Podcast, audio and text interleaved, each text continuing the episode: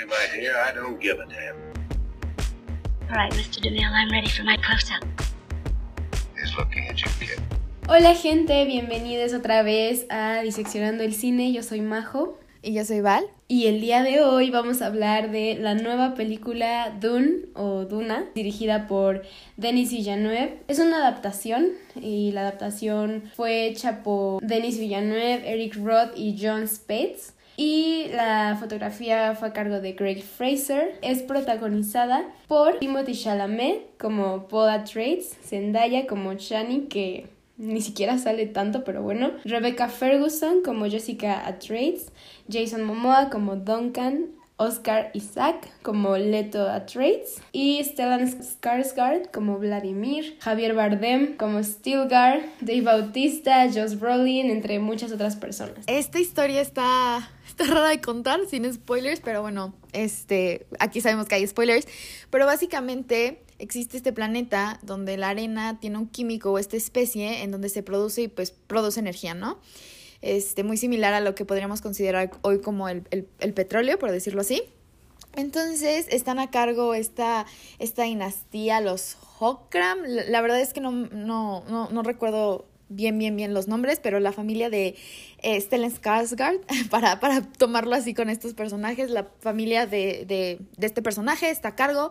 El emperador decide quitarlos y poner a la familia de, Atreides, que es la de Oscar Isaac con Rebecca Ferguson y su hijo, el personaje de Timothy Chalamet, que es Paul, y deciden, bueno, más bien como que se le impone ir, básicamente, no es como que tuvieran en realidad una opción porque se los está pidiendo el emperador. Entonces llegan a este nuevo planeta en donde básicamente se dejaron condiciones horribles, o sea, básicamente está hecho para fracasar y desde un principio tú tienes la sensación de que tienen que fracasar, ¿no? Eh, lo dice muy bien en un momento el personaje de Stellan Skarsgård, esto nada más es temporal, el irnos de, de, este planeta es temporal. Y el punto de esto es que se lleva esta familia que está ganando mucho poder dentro del imperio, porque es esta familia como ducal, te ponen que existen varias familias como reales o estas dinastías en donde están teniendo este juego de poder. Entonces esta familia, la de Paul y la de los Atreides, pues básicamente tiene que pues tiene que ser destruida para evitar que sigan ganando más poder y la única manera de conseguirlo es teniéndolos dentro de este desierto, que te dicen que el calor es básicamente insoportable, este, bebes tu propio sudor este, para poder rehidratarte. Entonces, pues en todas estas condiciones, en realidad lo que quieren hacer es este, acabar con esta dinastía, ¿no? Entonces, pues así se va moviendo todo, pues todo esto, este, dentro de la CRI diríamos que existen más actores o jugadores dentro de este contexto, que son como este, como esta secta, me gustaría decirle, o como este grupo de, de hermanas sagradas o de hermanas como brujas videntes, todo esto, en donde ellas dicen que son ellas las que están como este, formando, transformando las dinastías para tener a esta como elegida, pero que el personaje Rebecca Ferguson, que es la mamá de Paul, en realidad no cumplió con su deber de tener una hija para seguir este reconfigurando ahí la situación este, política de poder, entonces que le enseñó como a la voz a su hijo, entonces que en realidad fue una decepción, que fue un, un niño, que es como que dentro de las primeras películas que yo veo que es decepción tener un hijo, lo cual se me hizo muy interesante dentro de la historia.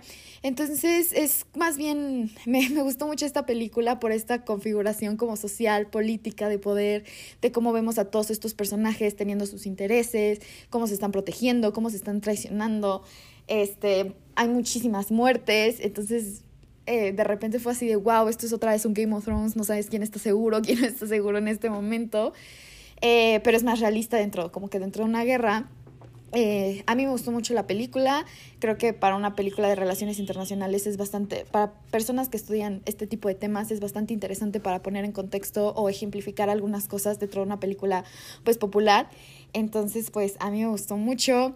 Eh, me sorprendió muchísimo. Si ustedes tienen la oportunidad de verla en cines, es una película que en realidad se disfruta verla en cines. Debería, o sea, sí, súper recomendado no verla en tu compu, aunque sea tu pantalla de la casa enorme. Creo que la experiencia de las bocinas, de, de verlo en esta pantalla, en realidad es lo que también me atrajo mucho hacia la película. Sí, justo, eh, de hecho, pues la vimos juntas. Algo que, algo que me comentaba Val es como, esta es una película que definitivamente deberían pasar en una clase de teoría de RI, de relaciones internacionales y yo la verdad, o sea, yo que no estudio eso, no lo había visto así, pero en el momento en el que Val me lo dijo, empecé a unir todos los hilos y a conectar cosas y decir, ah, no, claro, o sea, es estrategia, claro, esto, o sea, empecé a ponerle un poco más de atención por esa parte porque yo en realidad me estaba fijando en las actuaciones, en la historia, en la música, que definitivamente es parte súper, súper importante, o sea,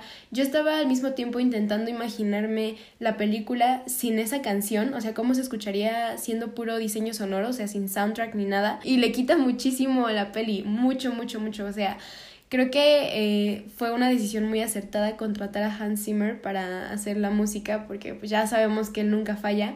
Sin embargo, le decía Val que ya es una música que tú escuchas y dices, seguro la hizo Hans Zimmer. O sea, es, ya me corregirá si alguien que esté estudiando música, este, mm, si estoy mal, pero creo, creo que Hans Zimmer siempre usa yo descifré como cuatro recursos y que son un poco en ese orden, que empieza como con un poco de campanadas, sonidos un tanto aguditos, después empieza con tambores así, y después voces. mucho como también podemos ver en, en El Príncipe de Egipto, que precisamente también es en un desierto. Entonces creo que por ahí hay alguna relación, sentí yo en la música. Y pues sí, como dice Val, sin duda escuchar una película siempre es realmente escucharla, o sea, y teniendo la posibilidad del sonido Dolby, que son con las cinco bocinas envolvente, es mágico. Y ahora imagínense con música de Hans Zimmer, o sea, es aún mejor. Yo quiero decir algo rapidísimo de la música. Este, en cuanto yo en mi casa acabando me puse a escuchar todo el, todo el soundtrack, ¿no?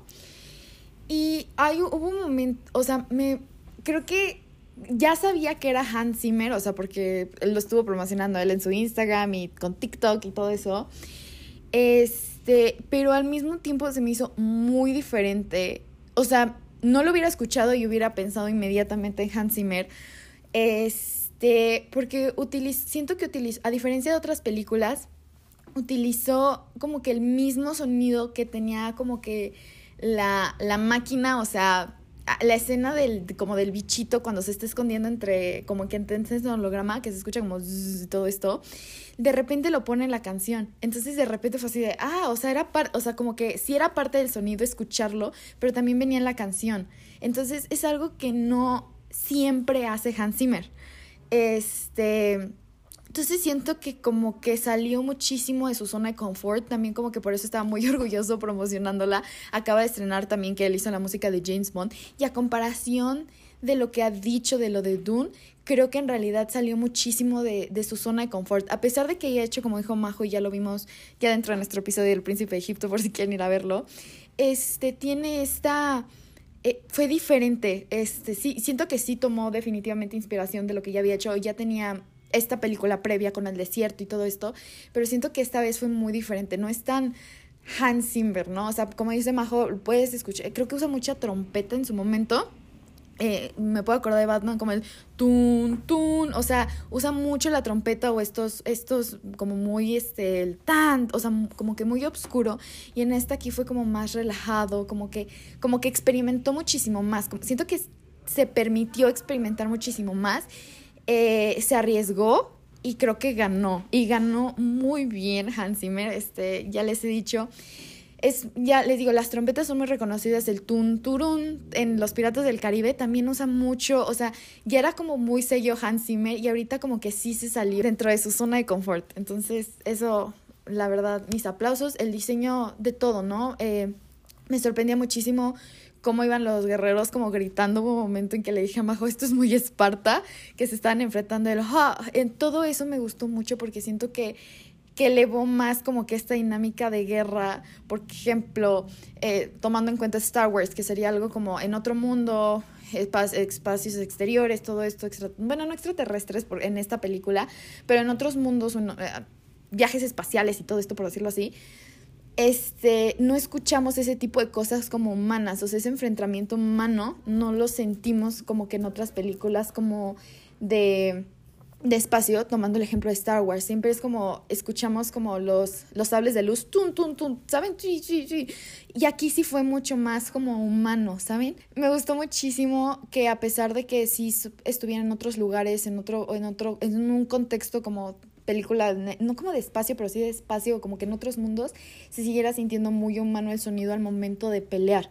O sea, todavía eran como este, espadas, este, dagas, todo eso. Entonces, eso, ese elemento me gustó mucho porque siento que te pone en un contexto también de pelea humana que muchas veces no terminamos de ver en estas películas por intentar poner como otros implementos como pistolas o sables de luz para que se vean impresionantes, cuando en realidad lo impresionante es como ver la coreografía de, las, de los actores peleando, ¿no? Que también le dijo Majo, me gustó muchísimo cómo está este, la coreografía cuando están peleando. Justo la historia es muy buena, o sea, la, como decía, es una adaptación del libro Dune, es una novela de Frank Herbert eh, de ciencia ficción, que Val me decía que, que la gente dice que es un libro bastante complicado. Creo que se entiende muy bien eh, la adaptación, la película. Digo, la historia es muy buena, pero pues eso es mérito de, de Frank, ¿no? No es mérito tanto de, de los directores ya de la peli. Sin embargo, creo que la peli chance sí podría durar un poquito menos. Se me hizo demasiado larga para lo que contó, pero estaba leyendo y varias personas dicen que el libro lo sienten bastante lento, entonces probablemente sea la naturaleza de la misma historia, que se sienta lenta. E igual, pues estos procesos políticos son lentos. E igual fue muy interesante ver esto. Las actuaciones, me sorprendí muchísimo ver a Timothy Chalamet actuar por primera vez porque de verdad siempre lo veo como él y punto. O sea, en el momento, eh, en la escena en la que su mamá lo lleva con, con su superiora o no sé cómo, no, me acuerdo cómo se llamaba, y ella lo tortura metiendo la mano a una cajita que le da dolor y así, pero se tiene que aguantar. Y este vato empieza a llorar y empieza así de a contener el, el dolor, el sufrimiento que está sintiendo. Dije, no manches, está actuando. o sea, de verdad, creo que tiene mérito. Eh, no entiendo por qué Zendaya se encuentra en las ruedas de prensa. No entiendo ni siquiera por qué está su personaje ahí, pero, o sea, bueno, sí lo entiendo, pero no entiendo por qué le dan tanta importancia en los promocionales. Yo, sí lo entiendo, es puro marketing. Pero Zendaya ni siquiera tiene tiempo en pantalla casi. O sea, parece muy de la nada. Es extraño, la verdad. La, la mente de, de, Paul nos ayuda a medio conocerla. Este recurso del, de la cámara lenta para distinguir entre la realidad y lo que está en la cabeza de Paul este, yo no lo había cachado de una, después comentándolo con él fue como, ah, ok, sí, fue muy inteligente como cambiarle eso, ¿no? Y que fuera, no fuera nada más como, por ejemplo, en Little Women con la iluminación, algo que ya es un poquito más de cajón. Tiene actores buenos, como Javier Bardem, Rebecca Ferguson. La verdad es interesante, pero sí es una historia sumamente lenta. Eh, la fotografía no se me hizo tan guau. Creo que es guau por la naturaleza de los paisajes que están grabando. O sea, por sí solo ver el desierto y ver las dunas, eh, estas grandes piedras es como wow, ¿saben? Pero creo que en esta ocasión la naturaleza del lugar ayuda mucho a, la a que la fotografía sea buena porque, por, por, así decirlo, no puedes cagarla en un lugar tan bonito. Yo estoy muy emocionada porque el director de fotografía de, de esta película va a ser el director de fotografía de Batman, la de Matt Reeves del 2022. Entonces estoy muy emocionada. Estaba muy emocionada por ver lo que iba a hacer con esta película para saber más o menos o sea, sé que todas las películas son diferentes, pero más o menos para conocer su estilo, no tiene tampoco tantísimas películas como para decir, ah, ok, como que este, como el chivo, ¿no? O sea, no, no es tan fácil como identificarlo. Entonces también iba muy emocionada por esto. Este, y con lo que dices de Timothy Chalamet, en la película de, creo que Call Me By Your Name de Cajón es muy buena, ahí se actúa muy bien. Creo que en la de Beautiful Boy y en la de Interestelar también más bien siento que no termina de actuar como lo dije en las películas de Greta. O sea, como que Greta quiere a Timothy Chalamet y no quiere a su personaje, ¿no? Entonces siento, por eso decía en, en el otro podcast de, de, Little Women, por si quieren, este, hay otro spam. Eh, o sea, es lo que o sea, lo que me quejaba de cuando quieren hacer estas mancuernas, porque siento que Greta quiere a Timothy Chalamet y no a un personaje. Entonces creo que puede ser bastante dañino para, pues, para su carrera este que se sigue enfocando como que en ese tipo de personajes. Creo que en Dune también vuelve a salir un poquito como Hans Zimmer, como que un poquito de su zona de confort a una película con muchísimo más acción. Había sido básicamente este intelectual, más así como bohemio, como personajes y el hecho que ahorita se esté retando como físicamente a, empezar a hacer un poquito de papeles más físicos, creo que también le puede ayudar a, abrirse a otras pues oportunidades, ¿no? Sin tener que cambiar muchísimo su físico, porque creo que eso ayuda a la historia como de Paul, de decir, siempre creemos que este elegido es como que esta persona fuerte y súper capaz en todos los sentidos, y creo que Paul se, me hace muy interesante este personaje porque siento que es más como nerd de alguna u otra manera. O sea, sí lo veías haciendo como que entrenando porque le decían, tienes que entrenar porque tú no sabes en qué momento las cosas puedan como cambiar, pero en realidad siempre como que en sus tiempos libres estaba como viendo estas este, filmaciones, entendiendo el paisaje, entendiendo todo. Entonces creo que eso también me gustó muchísimo este personaje que como que era muy curioso con lo que estaba viendo, con lo que estaba haciendo. Me intrigó muchísimo toda esta parte, ahorita que, que me acordé, toda esta alegoría del matador. Este, vemos a un momento hubo un matador, vemos una pintura como de un matador y lo vi y dije, está vestido de matador y de repente empiezas a ver el toro, ¿no? La cabeza del toro y luego empiezas a ver estas figuras de los matadores y todo eso y todavía como que no me puedo hacer bien a la idea de qué significaba, porque era cuando salía el papá. Entonces, eh, o sea, como que me daba, o sea, todavía no, no, como que no, este, la, la, la, la voy a volver a ver, como para seguir buscando qué va detrás de la idea de este matador, ¿no? O sea, me, me, interesó muchísimo. Si alguien puede poner en sus comentarios qué les pareció la idea del matador, porque es algo que como que me está quebrando la cabeza un poquito decir qué significaba este matador, ¿no? Este, porque eran muchos, tenían las figuritas, el hecho de que se hiciera tanto hincapié en que estuvieran guardándolo cuando se movieron de, como de ciudad en ciudad, por decirlo así, este, que se lo guardaran con tanta, o sea, que le tuvieran tanto afecto a esta, a esta figura, ¿no? La familia, ¿no? Entonces, este, me gustaría saberlo, también leer el libro para ver si puedo encontrar una pista ahí. Entonces, tuvo muchos, me gustaron como, tuvo muchos símbolos en muchas cosas la película. Este, estaba hablando con un amigo que no, no voy a decir el nombre, yo sé que lo vas a escuchar, tú sabes quién eres, y me dijo que no le había encantado porque te lo habían dado todo, que era una película con mucho texto muy Nolan, casi, casi citando. Y, y le dije, bueno, a mí me gustan las películas de Nolan, no es sorpresa de esto, pueden ver nuestro programa de Ten tercer spam del programa, pero me gusta mucho porque le digo que estos monólogos muchísimas veces te dan también información del personaje como persona, sí como el contexto claramente, pero también como persona, como cómo es su filosofía. Este, me gustó que esta película no nada más te dijeran te amo, hijo, no sé qué, estoy orgulloso de ti, sino que con cómo le tocaba la espalda, cómo le decía, cómo lo cuidaba, cómo todo esto en realidad sí podías ver que el papá se preocupaba por él, ¿no? Más allá de nada más decirle, estoy orgulloso de ti y todo esto, ¿no? Entonces creo que las acciones en, en realidad sí justificaron como que estos monólogos y él me decía que en realidad la película no estaba como que estaba tan dada y que no había como que el espectador no tenía oportunidad como de interpretar varias cosas y lo que le discutía es que en realidad sí había varias cosas que interpretar, ¿no? O sea, muchísimas veces no te lo dieron como tan masticado, te lo dieron sí, hasta cierto punto un poquito masticado ya la información, pero no siento que toda la información te la hayan dado masticada. Me gustaba mucho ver las, las alucinaciones de Paul, porque en realidad no pasaban como estaban pasando, entonces sí había ciertos cambios, o sea, sí pasaba como, como en el momento que asesina a este a este, a este personaje dentro de, una, dentro de un combate, Majo me dice, va a ser su mentor, algo le va a enseñar y no sé qué, ¿no? O sea, ya estábamos predispuestos a que eso iba a pasar por su alucinación pero al final del día lo terminó matando. O sea, sí le enseñó porque necesitaba matar a un hombre, necesitaba como caerse, verse caído para tener que hacerlo, porque era algo que se tenía que enfrentar dentro del desierto. Si iba a entrar a esta nueva tribu, tenía que hacerlo. Entonces, de alguna u otra manera, sí le enseñó y eso es ya una, no es subjetivo, y es una, o sea, no es objetivo y es una interpretación de sus alucinaciones, ¿no? Cuando le dice al personaje de Duncan, que es Jason Momoa, de te vi muerto tirado en un suelo con todos muertos ahí te está, o sea, fue muy claro que él ya sabía que ir, o sea, era como que este augurio de muerte para absolutamente todos. Él ya estaba predispuesto a esto, nosotros ya estábamos como predispuestos a esto, sabíamos que algo iba a pasar, que no iba a ser tan fácil la cosa, pero al final del día la alucinación es que todos estaban juntos dentro de una nave y a todos los veía muertos.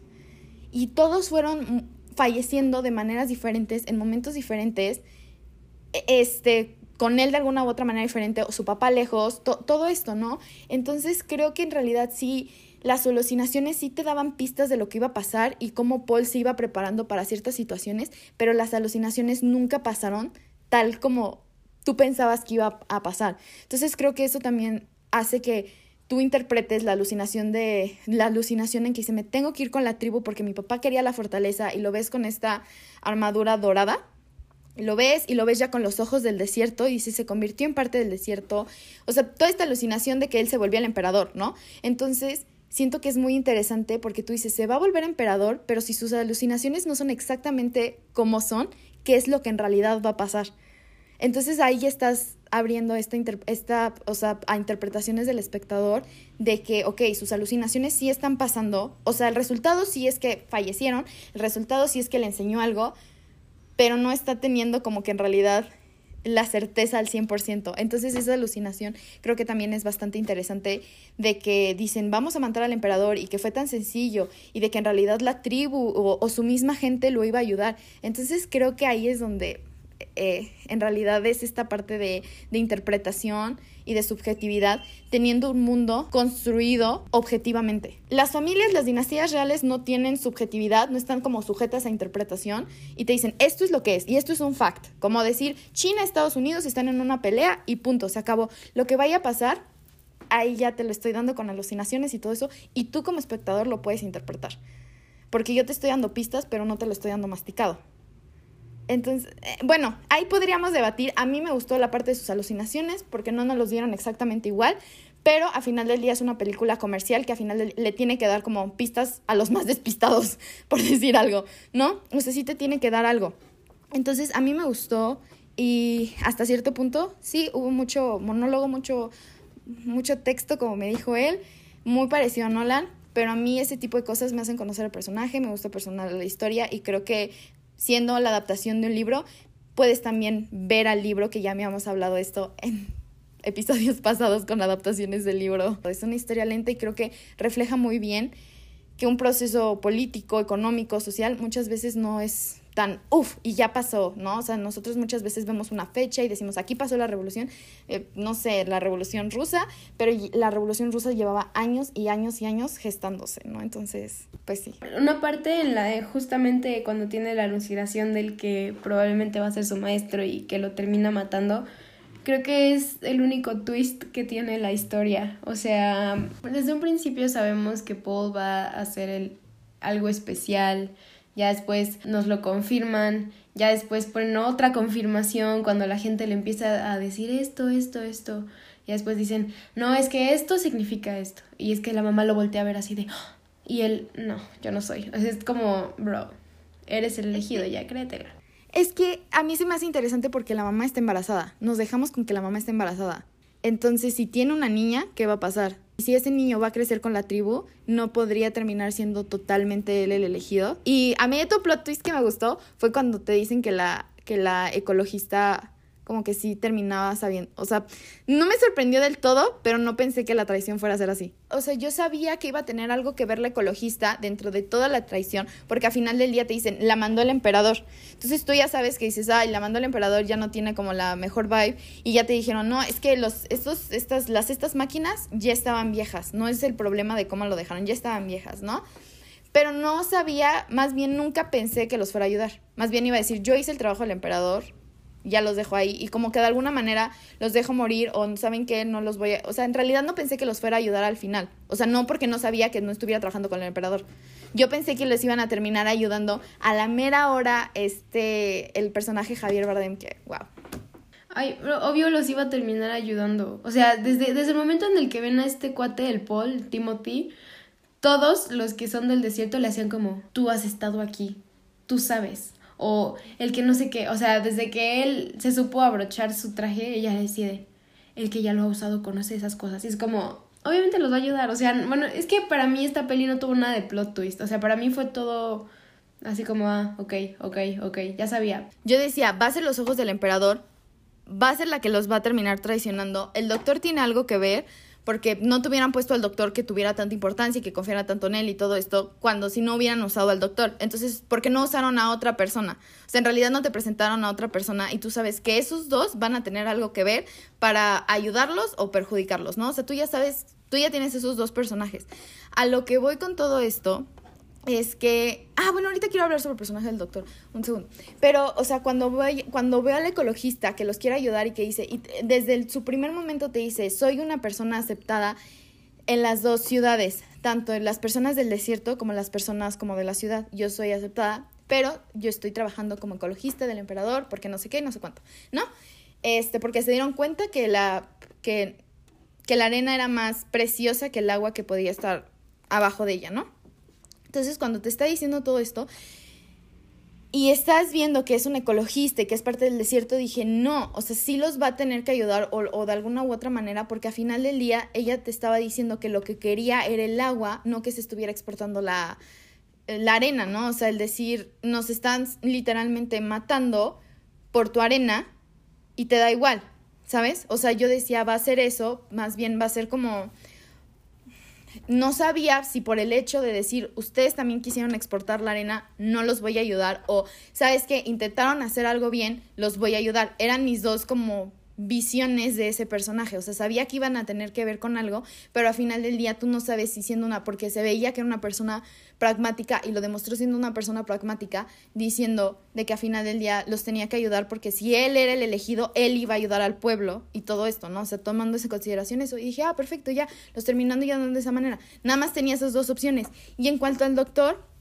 cuando supe que tenía una esposa, fue así de lo hubiera mencionado un poquito antes. eso, es, eso es algo que sí hubieran dicho de que, ah, le hubieran preguntado en algún momento por su esposa o algo así, porque me sacó muchísimo de onda cuando le dijeron, es que tiene a mi esposa. Fue así de, tenía una esposa, o sea, como que fue como súper, ah, vamos a poner una esposa y por eso lo traicionó, ¿saben? O sea, nada más con que le hubieran dicho, ay, ¿cómo sigue tu esposa? o ¿cómo está tu esposa? En algún momento creo que hubieras dicho, ah, su esposa, y hubiera dicho, ah, es mi esposa está, no sé, X, Z o Y este, y tuviera, tuviera hecho un vínculo con esa esposa para en realidad, o sea, eso es lo único que, que, que, que tenía que decir de, del doctor. Todo esto, los vestuarios, le decía a Majo que me sorprendían muchísimo, que se veían muy bien, o sea, me sorprendió muchísimo toda esa parte de vestuario. Eh, me gustó mucho, eh, sobre todo eh, cuando baja Rebecca Ferguson a, con este vestido como naranja, arenoso, por decirlo así toda cubierta. Me gustó muchísimo como la veías como esta, como cara limpia, por decirlo así. Sabíamos que estaba maquillada por luces y todo eso, pero en realidad como dando esta imagen de cara limpia. Me gustó muchísimo porque creo que muchas veces tenemos, o sea, como el personaje Zendaya y todo eso, las tenemos ahí nada más porque se ven bien no más, no tanto por lo que en realidad es la relevancia de su personaje. Y aquí tiene muchísima relevancia. Hubiera sido muchísimo mejor meter a Rebecca Ferguson más dentro del, dentro, para promocionar la película, porque en realidad fueron ella y Timothy Chalamet quienes estuvieron durante toda la película, y no exactamente Zendaya, que nada más eran estas visiones en flip-flops, ¿no? Este, pero me gustó muchísimo como que todo eso, porque veías de alguna manera que a pesar de que el duque era el papá, quien terminaba teniendo como que la mayor influencia dentro de su hijo era la mamá.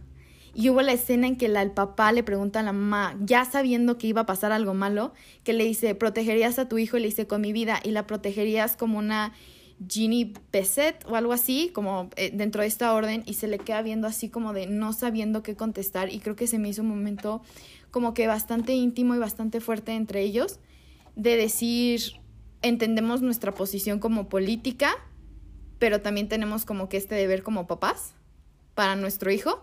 Entonces también se me hace como muy interesante esa relación que pues lamentablemente ya no vamos a poder ver. Y el personaje de Stellan Skarsgård, a pesar de que tengo un problema con los personajes villanescos gordos, se me hace hasta cierto punto ya como ya viejo, ya no es hasta y es gordofóbico de alguna manera creo que ha sido los pocos personajes gordos, villanos así, que en los últimos años me han impuesto algo. O sea, que sentí como, o sea, sí o sea, sí me sorprendió, pues, o sea, el cómo nos, sí estaba comiendo, cómo se agarraba la cabeza, me recordó muchísimo a Marlo Brandon en Apocalypse Now, cómo se va agarrando la cabeza y se va agarrando la cabeza mientras como que pensaba y todo esto, y la cosa que tenía en su espalda que de repente truena y cómo se levanta y todo esto, se me hizo muy, muy interesante. Toda esta parte me gustaría como un documental cultural de qué es lo que estaban haciendo, porque hay un momento que están como que sacrificando a las personas y poniendo sangre como si fueran a hacer la cruz del el día de cenizas, pero nada más el dedo. Se me hizo también muy interesante como que toda esa parte, este, y que siento que de alguna u otra manera terminas de entender como que los sanguinarios que son, como que esta de bendición antes de guerra, matando a parte de soldados y todo esto. Eh, la posición me recordó muchísimo a la cultura azteca y todo esto, como esta parte de, de, divinidad. Creo que la parte religiosa divina dentro de todos los personajes se ve mucho. Eh, y que no importa estas visiones futurísticas, la religión siempre va a jugar un papel fundamental dentro de una sociedad, ¿no? Ya viéndolo un poquito más cultural. Pero toda esa parte me gustó mucho cómo la manejaron, cómo, cómo, o sea, sí se podían ver estos tonos muy, muy, muy fríos, porque casi, casi podía sentir la, la piedra ahí fría, el mar, no sé, no sé. Me gustó mucho. Les digo que no soy muy fan, o no soy fan que hagan personajes gordos villanos. Sí, para mí incrementa la gordofobia, porque de alguna manera tú estás poniendo, o sea, terminamos representando a una persona mala como gorda. Ve, ve a Úrsula, ve todo esto, parte de su personalidad. Muchos de los personajes gordos que tenemos dentro de la televisión están tomados como chiste o como villanos. Había estado leyendo, o sea, dentro de la cultura del, bueno, dentro del mal que hace la gordofobia, era cómo estaban enseñando o cómo estaban representando a las personas gordas dentro del cine. Entonces lo que estaba viendo es que tenían dos personajes fundamentales, estuve leyendo y todo eso, y sí, en realidad tenían esta imagen del amigo, del amigo o este personaje secundario que es como hasta cierto punto Pumba en, en El Rey León, en donde el hecho de que esté comiendo y todo eso es como parte, es que, bueno, no, Pumba no es un buen ejemplo porque Timón también está haciendo eso, nada más que él es el personaje del jabalí, ¿no? Entonces quiero, estoy, estoy intentando pensar en, en uno, este... El personaje de Ryan Reynolds en una película de Navidad, en donde estaba gordo, mientras fue gordo, fue sujeto de críticas hasta que fue flaco y cambió lo aceptaron como una persona dentro de la sociedad, ya podía ser exitoso y todo esto. Entonces, estoy, o sea, lo que estoy hablando es que siempre tenemos esta idea de que una persona gorda va a ser exitosa hasta que sea delgada, va a ser aceptada hasta que sea delgada. Esta era esta parte, o tienes este amigo como como, es que no me acuerdo, o ahorita un personaje como sidekick que, que sea gordo y que le hagan risa, como Fat Amy también, creo que no, eh, o sea, su personalidad es que es gorda y es chistosa y se están burlando de eso, o sea, es, y es muy triste y, que, tampoco por eso la verdad no me gusta la película, es como de, si me digo gorda nadie me va a decir gorda, entonces ya no se pueden estar burlando de eso. Entonces siento que lo toman como este, este esto cómico que a final del día es cómico, o sea, su personalidad es ser gorda y punto. Canta bien, pero su personalidad es ser gorda y es ser este chistosa y, lo y es pura burla. Del otro lado tienes la representación de que muchos villanos este, por ejemplo, Úrsula, ahorita lo pongo como, como un ejemplo claro que yo sé que todos conocemos, es la villana y también parte de su personalidad es que es gorda y muchos de los villanos que hemos visto en películas infantiles terminan siendo gordos. El, el de Pocahontas, el, el Radcliffe, también hacen burla de, ay, señor, usted sigue comiendo y no sé qué. Entonces, muchos personajes villanos que tenemos se han representado también como gordos. Entonces, cuando vi que Stellan Skarsgård iba a salir como gordo, dije, ay, no, no, no quiero que salga como gordo por por incentivar esta idea de que los gordos son cagados nada más o son malos. Entonces no me gustó, pero al momento de verlos, a la magnitud y todo esto, y las luces, obviamente todo, me sorprendió mucho y en realidad creo que en muchísimo tiempo un personaje villano gordo no me intimidaba de tal manera.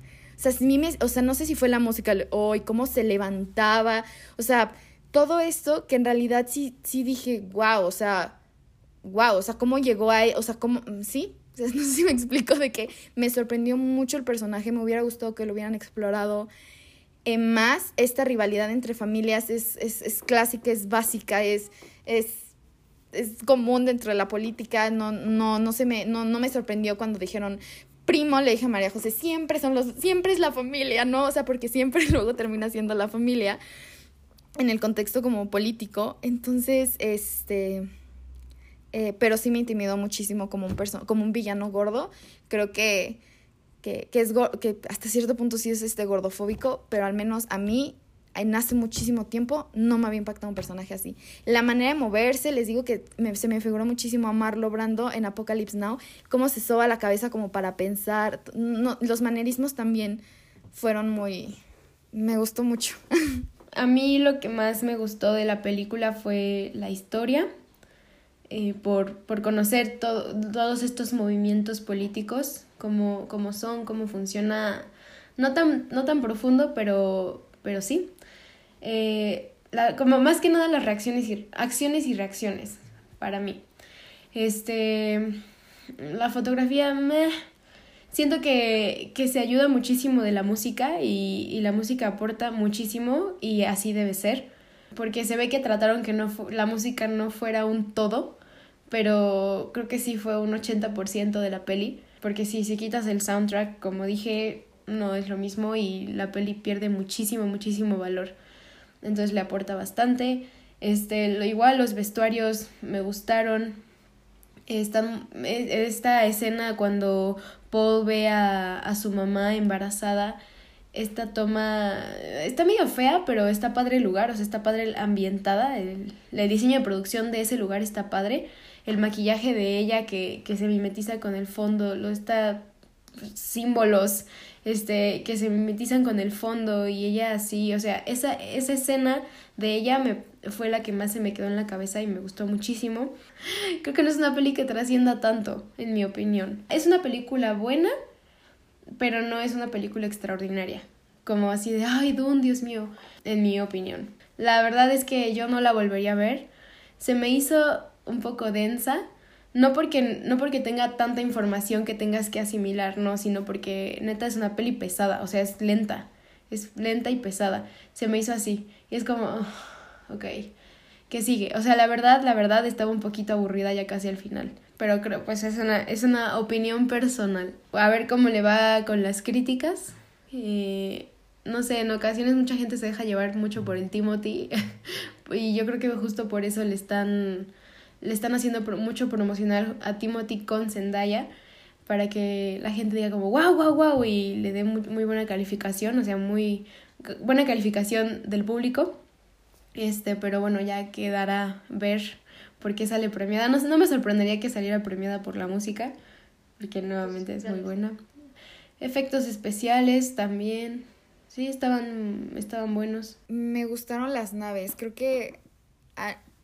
Creo que muchas películas, les digo que como que de espacio, como que intentar tocar otros mundos, ya se basan muchísimo en Star Wars. Entonces muchísimas veces ves exactamente los casi, casi lo mismo que en Star Wars o o en Alien con James Cameron, este, reusó inclusive uno de sus, de sus máquinas para Alien 3, para Avatar y todo eso, o sea, literalmente reusó el diseño, nada más lo hizo un poquito más actual, por ejemplo.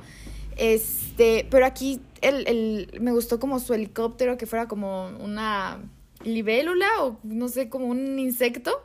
No sé, o sea, se me hizo original hasta cierto punto que, que como que no se quisieron basar totalmente en lo que ya estaba como súper establecido de, de que existían dentro del mundo de ficción, ¿no?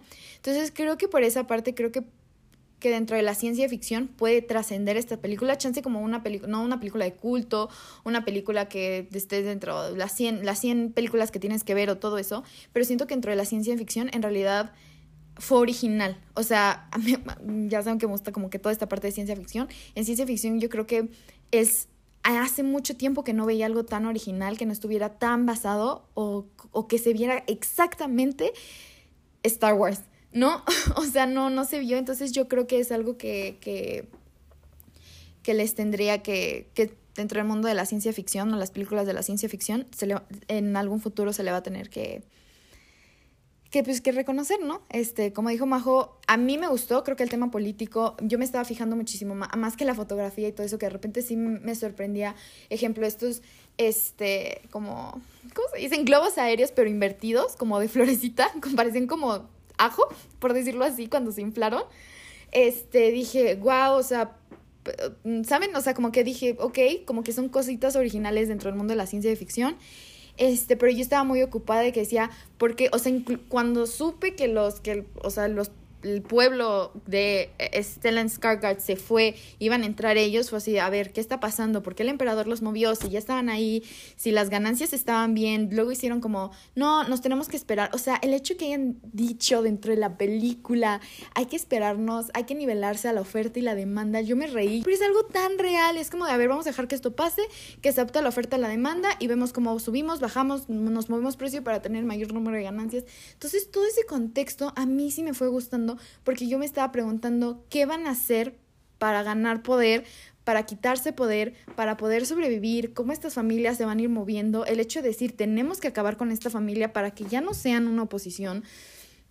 En realidad se me hace muy interesante todo, o sea, como que todo, cómo se va moviendo dentro del nivel este político, ir buscando ese, esos balances de poder, como se le diría dentro de RI, cómo se va configurando este nuevo mundo. Eh, me interesó muchísimo también, así como ya, quién es el emperador. O sea, ¿saben? Es como también qué, qué, qué, es, qué es este ente, ¿no? Que también nada más lo dijeron el emperador, el emperador, el emperador. O sea, creo que con la realidad puedes llenar varios huecos de quién podría ser un emperador, de cómo se mueve en realidad muchísimas cosas, hacer muchísimas alegorías sobre el petróleo, el imperialismo, las personas del desierto, como las personas árabes, muchos, o sea, muchísimos detalles culturales, políticos que siento que se ve cuando ya hemos, cuando ya los has estudiado o los pudo disfrutar más de esa manera, que cuál está mal porque pues un, una persona pues que no tiene chance y esta visión o estos estudios dentro de las personas nómadas de Medio Oriente, como en Arabia Saudita, que todavía existen hoy en día, pero sí, es más como el contexto, más que en sí ya la película en sí, pero con eso y la música de Hans Zimmer, esta ciencia ficción, sí hace que la, que la quiera volver a ver. Y lo del matador que me sigo, no sé qué es todavía. Pero bueno, eh, si tienen la oportunidad de ir a verla al cine, vale la pena porque escuchar ese soundtrack es